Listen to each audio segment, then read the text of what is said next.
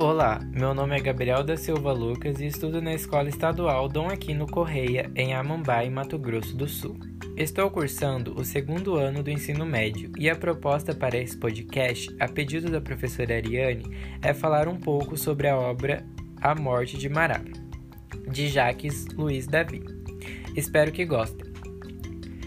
O quadro A Morte de Marat representa um acontecimento emblemático da Revolução Francesa, o assassinato de um de seus chefes políticos, denunciando em simultâneo as divergências e os conflitos internos que rodearam o processo revolucionário e que só foram solucionados com a ascensão de Napoleão Bonaparte.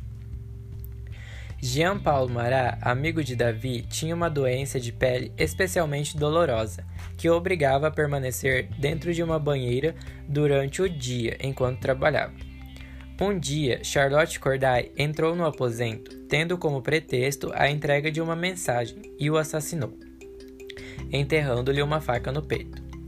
Para Davi, este quadro foi concebido como um monumento para um homem que foi simultaneamente herói, mártir e amigo. Embora dominada por uma forte emotividade, a obra deve também ser entendida a partir de um ponto de vista documental, enquanto testemunho e descrição da ação. Como em muitos outros trabalhos iniciais de Davi, todos os objetos presentes na tela têm uma função concreta, tendo sido evitado qualquer detalhe ou alusão supérflua, de forma a não prejudicar a clareza do tema. Desta forma, a composição é francamente encenada de forma a incluir todos os sinais e pistas para uma identificação e compreensão do acontecimento: a banheira, a faca, a carta, a ferida e o sangue.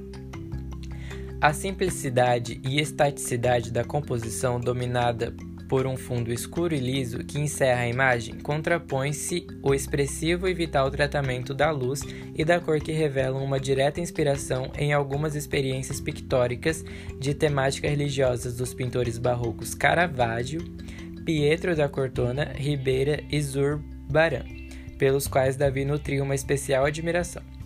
Uma fonte luminosa, rasante, ilumina a figura a partir de um ponto alto, criando uma atmosfera mística acentuada pela vibração cromática do fundo. A utilização de tons frios e tendencialmente escuros permitiu realçar alguns pormenores do corpo morto, recorrendo a súbitas e simbólicas manchas avermelhadas, contribuindo igualmente para destacar a caixa de madeira onde Davi escreveu a sua dedicatória. O sentido moralístico e didático desta pintura anuncia o caráter propagandístico dos trabalhos posteriores de Davi, que, enquanto o pintor favorito de Napoleão Bonaparte, se tornou um dos expoentes máximos da pintura histórico-patriótica oficial.